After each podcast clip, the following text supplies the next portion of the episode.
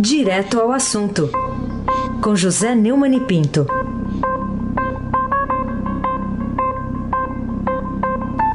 Oi, Neumani, bom dia.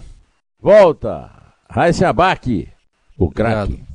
Bom dia, Carolina Ercolim, bem-vinda também. Tintim por tintim. Bom dia. Bom dia, Almirante Nelson e o seu pedalinho. Bom dia, Diego Henrique de Carvalho. Bom dia, Clã Bonfim, Emanuel, Alice Isadora. Bom dia, ouvinte. O melhor ouvinte da Rádio Eldorado 107,3 FM. Raíssa Abac, o craque. Até aqui, a principal notícia do dia, vamos começar por ela, é a reforma da Previdência que foi aprovada no segundo turno, no texto base, pela Câmara, 370 votos a favor, 124 contra, né? A votação terminou no comecinho da madrugada, com uma previsão de economia de 933 bilhões e 500 milhões de reais em 10 anos. Agora de manhã deve ser retomada a sessão para votação dos destaques e aí, algum alento aí para esse país em crise, Neumani? É, agora falta ir para o Senado, né? O, a Câmara dos Deputados aprovou, como você disse na madrugada, é, o texto base. Foram 370 votos a 124, é um placar ainda bastante dilatado, demonstrando a verdadeira falta de conexão com a realidade, com as perspectivas é, e com o pensamento do povo que a oposição de esquerda tem.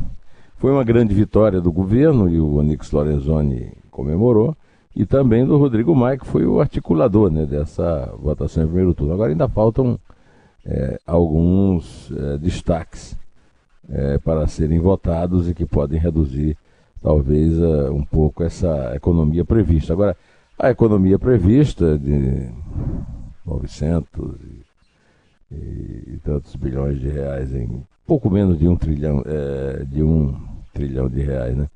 No, nos próximos 10 anos, é uma economia que pode talvez animar bastante os investidores e aí começar uma subida lenta, gradual, e com muito esforço de volta da economia ao funcionamento normal e ao principal objetivo disso, que é, é ir reduzindo também lentamente, mas de forma consistente, o número de desempregados. A respeito da votação no Senado, o Almirante Nelson tem aí uma sonora do presidente do, da casa, o Davi Alcolumbre, né? Vamos ouvir, né, Almirante? Eu recebi os governadores, vieram relatar o desejo dos governadores de se envolverem em relação à inclusão dos estados e dos municípios na nova Previdência, nessa PEC paralela que nós vamos criar é, quando a reforma chegar no Senado. Bom, é isso aí. Quando for para o Senado, vai ter essa perspectiva de incluir os estados, conforme anunciou aqui na, na Rádio Eldorado o senador Davi Alcolumbre. Carolina Ercolim, tudo bem? Saúde boa? Bem melhor. Pronta para a batalha? Pronta, sempre. E então, eu já. Mãos às armas. Mãos às armas. Eu vou começar. Eia SUS avante. Oi? Eia SUS avante. Isso. Então, a partir daqui, eu quero perguntar para você sobre o Supremo Tribunal Federal, porque o fato do ministro Edson Fachin haver escolhido para discussão no plenário a representação dos procuradores contra o inquérito das fake news né, do presidente, o Dias Toffoli, relatado pelo Alexandre de Moraes, teria acendido, afinal, uma luz no fim do túnel? É, eu fiquei animado ao ler hoje cedo aqui no portal do Estadão, é a primeira coisa que eu faço durante o dia, essa notícia de que o relator da Lava Jato, o ministro do Supremo Tribunal Federal, Edson Fachin, liberou para a pauta do plenário um julgamento da ação da Associação Nacional dos Procuradores da República contra a portaria de instauração do inquérito chamado Inquérito das Fake News, que na verdade é uma excrescência no mundo jurídico do Estado Democrático de Direito, em que o Supremo Tribunal Federal simplesmente instala uma mordaça na boca de todo cidadão é, que tem o, é, o direito né, de exercer a livre expressão e livre opinião garantido na Constituição, impedindo que critique os 11 membros do é, do Supremo e é, os seus familiares, daqui a pouco os seus servidores, sei lá o que mais. Né? Trata-se de um inquérito é, absurdo, um inquérito unilateral, um, um inquérito ditatorial completamente é, contra quaisquer princípios de igualdade, principalmente o princípio elementar que justifica o Estado Democrático de Direito, é que todos os cidadãos são iguais perante a lei. É, é uma votação apertada, né, se é que o, o Toffoli, que é o autor e que está, é, está adquirindo é, pretensões a ser o Nero, né, da, daqui a pouco faz tocar fogo no, em Brasília, né? É, vamos ver se ele vai agendar isso aí. De qualquer maneira, estaremos atentos, é um grande, um passo importante, viu, Raíssen Abac, o craque. Falando em gente igual ou mais igual é, na lei, o que, que você diz da representação lá da Procuradora-Geral da República, Raquel Dodge, contra a proibição pelo relator do inquérito que você citou aí, o Alexandre de Moraes, é, ministro Alexandre de Moraes, de auditores da Receita, Banco Central e COAF investigarem 133 contribuintes, entre eles as mulheres do, do Dias Toffoli e do ministro Gilmar Mendes. É mais um privilégio que os, os super supremos do STF estão reivindicando para si mesmos. Os, ah, os procuradores já distribuíram um documento em que eles afirmam que não foram eles que escolheram esses 133, que isso aí é escolha aleatória feita pelo computador, pela movimentação financeira. Não há por que haver esse privilégio. Agora, a Dodge está pedindo que o recurso seja analisado pelos cinco ministros da primeira turma do Supremo: o Marco Aurélio Melo, o Luiz Fux, a Rosa Weber, o Luiz Roberto Barroso e o Alexandre de Moraes, que é o relator. O, o Toffoli não pertence a turma nenhuma porque ele é o presidente do Supremo. Né? É, segundo a, a Raquel Dodge, foram cometidos abusos. Né? Diversas medidas cautelares foram determinadas no âmbito do inquérito, sem que fosse facultada a manifestação à Procuradoria-Geral é, da República. O Marco Aurélio Melo, lá no começo, no, no primeiro inquérito ainda, já tinha alertado para o fato de haver uma violação é, de função, de, né? a, a função do, da PGR é, é, acusar, é abrir inquérito. É, o, a PGR é um órgão de Estado. Né? E a função do, do Supremo é julgar, embora tenha muito pouco juiz lá.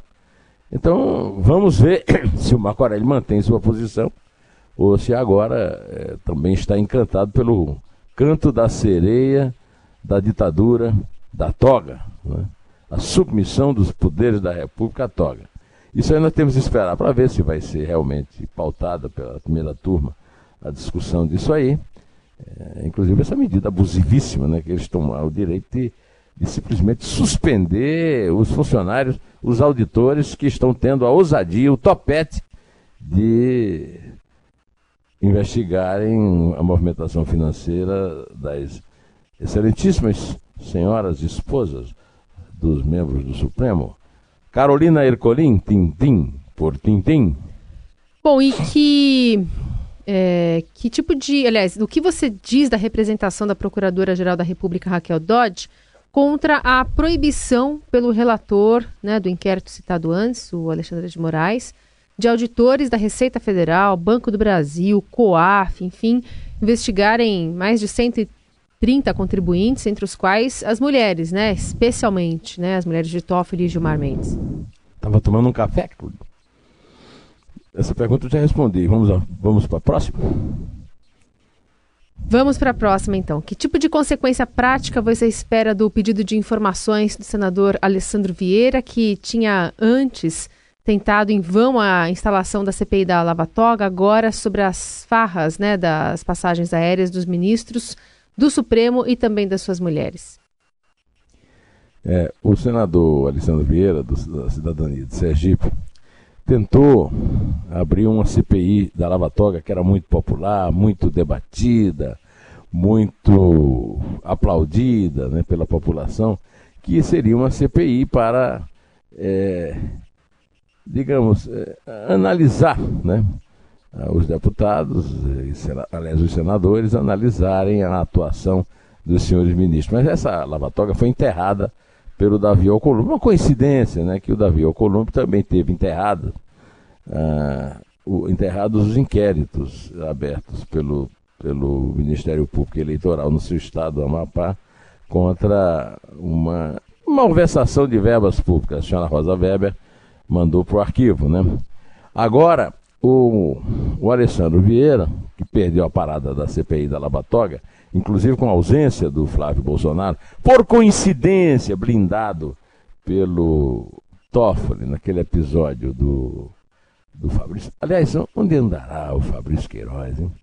Bom, ele apresentou um ofício ao Supremo pedindo a relação das passagens aéreas custeadas pelo Supremo desde 2009 é, a lista dos bilhetes emitidos para ministros, ex-ministros, cônjuges, servidores e colaboradores, e aí, já se preparando para uma eventual recusa no fornecimento das informações, pediu que o STF explique o motivo e, sendo o caso, revele qual o grau de sigilo desses documentos. Né? O, essa notícia foi dada na semana passada pelo antagonista, e aí, segundo o próprio antagonista, os ministros do Tribunal de Contas da União colocaram freio na farra das passagens do Supremo Tribunal Federal, que incluía até bilhetes para viagens internacionais das mulheres dos ministros na primeira classe em período de férias, quando não é comum que haja é, congressos, eventos em geral públicos para o compromisso deles. Né? Ah, o TCU também está se associando ao STF no, no decreto infame aí que afasta os auditores, é, da pergunta anterior. Agora, vamos ver se o STF também não vai fechar o, TC, o, o TCU por causa de sua intromissão nas viagens aéreas dos eh, senhores ministros e suas madames. Aí abaque, o craque. O Neumann, vamos falar também aqui sobre a reação dos governadores do Nordeste, a afirmação que foi feita pelo presidente lá em Sobradinho, na Bahia, quando ele disse que só vai atender pedidos deles eh, se os governadores assumirem publicamente a parceria do governo federal nas obras que venham a ser realizadas. O que, que você achou disso tudo? É, o, o, o, a fala em si do presidente lá em Sobradinho, né? É uma fala que não tem sentido, porque eu ouvi, inclusive, a entrevista do Flávio Dino para o Ricardo Galhardo na, no Estadão é, Notícia, né? agora há pouco antes de entrar no ar, e tem uma, uma queixa geral, eu acho que com bastante razão. É, de fato, o, o Bolsonaro anda atropelando com muita frequência, muito a miúde, né? O, o sentido que ele fala na entrevista do, ao Galhardo, que é a, a, a impessoalidade exigida pela Constituição na administração pública. Isso eu já, eu já reclamei disso aqui ontem, mas hoje tem a novidade né, dessa entrevista do, que o Ricardo Galhardo citou na, no Estadão Notícias, né? E, e, e, em que ele se refere ao fato de que Flávio Dino disse claramente que o Jair Bolsonaro usa critérios pessoais e ideológicos ao atacar os governadores do Nordeste. O segundo Flávio Dino, Bolsonaro só avalia as coisas com a lente da sua ideologia. É, é, eu também faço essa crítica, só que eu faço a crítica também aos governadores, né? aliás, citados lá pelo, pelo Galhardo. Por acaso o Flávio Dino faz alguma coisa também que não seja avaliar, avaliada com a lente da sua ideologia? Quer dizer, ele está olhando o rabo de palha do Bolsonaro, não percebe o próprio rabo de palha dos outros governadores. Está né? fazendo o governo mais ideológico da história do Brasil, isso aí há dúvidas. Por exemplo, eu disse ontem, e repito aqui, que quem criou esse, esse conflito, esse fla-flu, essa guerra, foi o Lula na campanha de 2006, e desde então o Brasil, eh, a polarização tem se radicalizado cada vez mais. É, pode ser até que o, o, Bolsonaro tenha usado impropérios e até linguagem chula, segundo disse o maranhense, e é, mas isso aí também não é propriamente uma novidade. O, o, Lula não, tinha um, não tem um linguajar propriamente escorreito e familiar. Né? O, o, o, Flávio Dino citou o desemprego e a recessão como problemas a serem resolvidos com urgência e recomendou que o presidente se dedicasse a governar. Eu também Acho que o presidente devia se dedicar ao governar, mas a esquerda podia fazer uma autocríticazinha, né? Primeiro, nós precisamos de união e de paz. Quem criou esse conflito Fla-Flu é, foi a esquerda. O Brasil não era de todos também no governo da esquerda, era da esquerda, né? O outro governador que reclamou, o, o petista Rui Costa, o Flávio, o Flávio Dino do PCdoB, é, publicou duas mensagens no, nos seus, é, nas suas redes sociais, né? Disse que preferia não comentar as palavras de Bolsonaro e que tem muito trabalho para fazer pela Bahia e pelos baianos, mas dedicou essa mensagem para dizer isso, que já é uma perda de tempo, e depois escreveu: Luto por uma Bahia, um Nordeste e um Brasil de igualdade e sem ódio. Precisamos de paz e união para desenvolver um trabalho que possa trazer mais dignidade para o nosso povo. Eu insisto em, em dizer que aqui não tem mocinho nesse faroeste, só tem bandido. Né? É, não tem ninguém aí pensando no cidadão, está todo mundo pensando no seu partido ou no seu bolso. Carolina Ercolim, tintim por tintim. Quais são os argumentos novos aí usados pelo presidente Bolsonaro para defender a possível indicação do filho, né, o Eduardo Bolsonaro, para a embaixada de Washington. Também queria saber que consequências, né, eles poderão ter a favor ou contra o desejo do pai, o Jair Bolsonaro. Se não for ele, que é meu filho, vai ser o filho de alguém. Todo mundo é filho de alguém. Essa é a frase do Bolsonaro. E ele pergunta por que é que não pode ser o filho dele. Eu recomendo que o Bolsonaro leia de novo, se é que ele leu, um belíssimo texto do José Roberto Guzzo em que ele diz que nepotismo não dá para precisa nem argumentar. Não pode ser o filho dele, porque não pode ser o filho dele.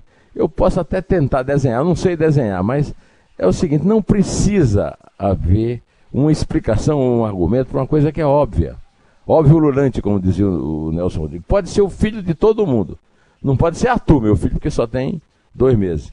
Mas pode ser Vladimir, meu filho, de 45, que é muito mais preparado e fala inglês melhor do que o Eduardo Bolsonaro. A questão não é essa. É que é, ele ainda fez uma frase lá na entrevista para minha amiga e grande entrevistadora Leda Nagel, dizendo que além de fritar hambúrguer, o filho dele também entregou pizza nos Estados Unidos. O Fio Maravilha, que jogava muito mal e virou ídolo da torcida do Flamengo por causa da música de Jorge Ben, também entrega pizza lá em São Francisco. Nem por isso vai ser cônsul do Brasil em São Francisco. Né? E esteve lá por seis meses porque pediu para ele para ir para lá para aperfeiçoar o inglês. Ué, é incrível né, que o presidente é, tenha dito que nesse caso a imprensa está zombando dele, como brincou o antagonista. Ele é que está zombando de nós, né? Quanto ao filho dele, não pode ser o filho dele e acabou, não precisa nem argumentar. Aí sem abaque o craque. Então ele foi delivery, dá para falar assim, em bom inglês, né? Delivery, delivery boy. Delivery boy. Delivery o, boy. O Neumann, teve uma decisão, você já comentou esse caso aí no passado, ele estava meio fora do noticiário, agora voltou, daquele empresário o, turco, né, naturalizado brasileiro, estava sendo acusado pelo governo de Recep Erdogan lá na Turquia de terrorismo, envolvimento com um grupo terrorista, e agora a segunda turma do Supremo negou por unanimidade o pedido de extradição dele. O que, que você diz? Ainda bem. Acabou, ainda bem que o Supremo não repetiu o vexame de ter deixado, de ter negado soltar um cidadão a pedido do tirano Recep Tayyip Erdogan da Turquia, né? Fico feliz de saber que a, a, a segunda turma, unanimemente, recusou o pedido do turco e o cidadão turco naturalizado brasileiro poderá continuar com seu negócio. Não tem nada a ver com terrorismo, é, é apenas um arreganho ditatorial né, do, do senhor Erdogan. Carolina Ercolim, tintim por tintim. Neumani, você quer falar um pouquinho sobre o seu artigo hoje estampado no Estadão? Quero. É, o meu artigo chama-se Um Tostão Furado de Fumo Podre. É o artigo meu na página 2 do Estadão. Como você sabe, Carolina, eu faço um artigo uma quarta-feira sim, uma quarta-feira não. Hoje é quarta-feira sim, né? E nesse artigo eu me dedico a mostrar como o, o Congresso eh, toma pedaços do Executivo sem autorização do eleitor. E o Supremo está exorbitando de todos os poderes. Isso com a, o, a omissão dos outros membros do, do Supremo que não concordam, do Congresso em geral, porque o, o Rodrigo Maia e o Davi Alcolumbre, né, presidente da Câmara e presidente do Senado, é, têm dívidas a pagar, é, dívidas perante a lei, agora o, o Alcolumbre acabou de se livrar da dele, né, mas o Rodrigo Maia continua sendo o Botafogo. Enquanto isso, é, é, o, o Bolsonaro é, se mantém bastante compreensivo em relação a esses arreganhos do Supremo. Né? No penúltimo parágrafo eu, do meu artigo, eu digo que Jair assombrou a nação dizendo que sente falta de um ministro terrivelmente evangélico no STF. Seu advogado-geral André Mendonça é o nome que cabe nesse susto. Pastor evangélico e fâmulo de Toffoli. Que importa que tenha dito que a vaga do decano Celso de Mello a ser aberta em 11 meses seria de Sérgio Moro. Inspira-se em, em 11 meses, não, em 16, tá? eu, eu errei essa conta aqui. Inspira-se em Michel Temer, verba volent. O, o, o Frei Crisóstomo ensinou isso aí pro, pro Reis, quer dizer, palavras voam. Escreveu Temer. Jair, as, as, as palavras de Jair comem alpiste na gaiola. Ele disse a senadores que queriam manter o COAF na justiça, que na economia as diretrizes de Moro seriam mantidas por Paulo Guedes. Mas agora pressiona o ministro da Economia para defenestrar Roberto Leone, presidente do COAF, escolhido pelo ex-juiz. O motivo da demissão seria o quê? A crítica que ele fez à decisão de Toffoli, que ao proibir o compartilhamento de dados da inteligência financeira da Receita Federal e do Banco Central com o Ministério Público e a Polícia Federal, beneficiou, como todos sabem, todos sabemos, o primogênito Flávio. E aí eu termino com um parágrafo dedicado ao velho Chico Ferreira do Rio do Peixe. Como dizia meu avô, a palavra do presidente não vale um tostão furado de fumo podre. Conhecia essa, Raiza? Essa é boa. É, pois não vale um tostão furado de fumo podre. De fumo na, na podre. Feira, lá na feira de Campina Grande. Ah, tá. É lá, só lá. Ô, ô Carolina, eu não vou lembrar aqui que o Heisen é vice, hein? O Heisen é vice. O Heisen... É. E ele não torce pelo Vasco. O Heisen é vice. Sim. Tá? Mas então aproveita e vai contando aí. Pro, pra, eu, eu não vou falar, viu, Carolina? Não vou falar. Sim. É Pode três. Contar, é dois. É dois é o lugar mesmo, é segundo lugar. e o meu lugar, que é o terceiro, é três. É dois, é um. Hum, esse lugar eu não vou, para esse lugar eu não vou, viu? Em pé,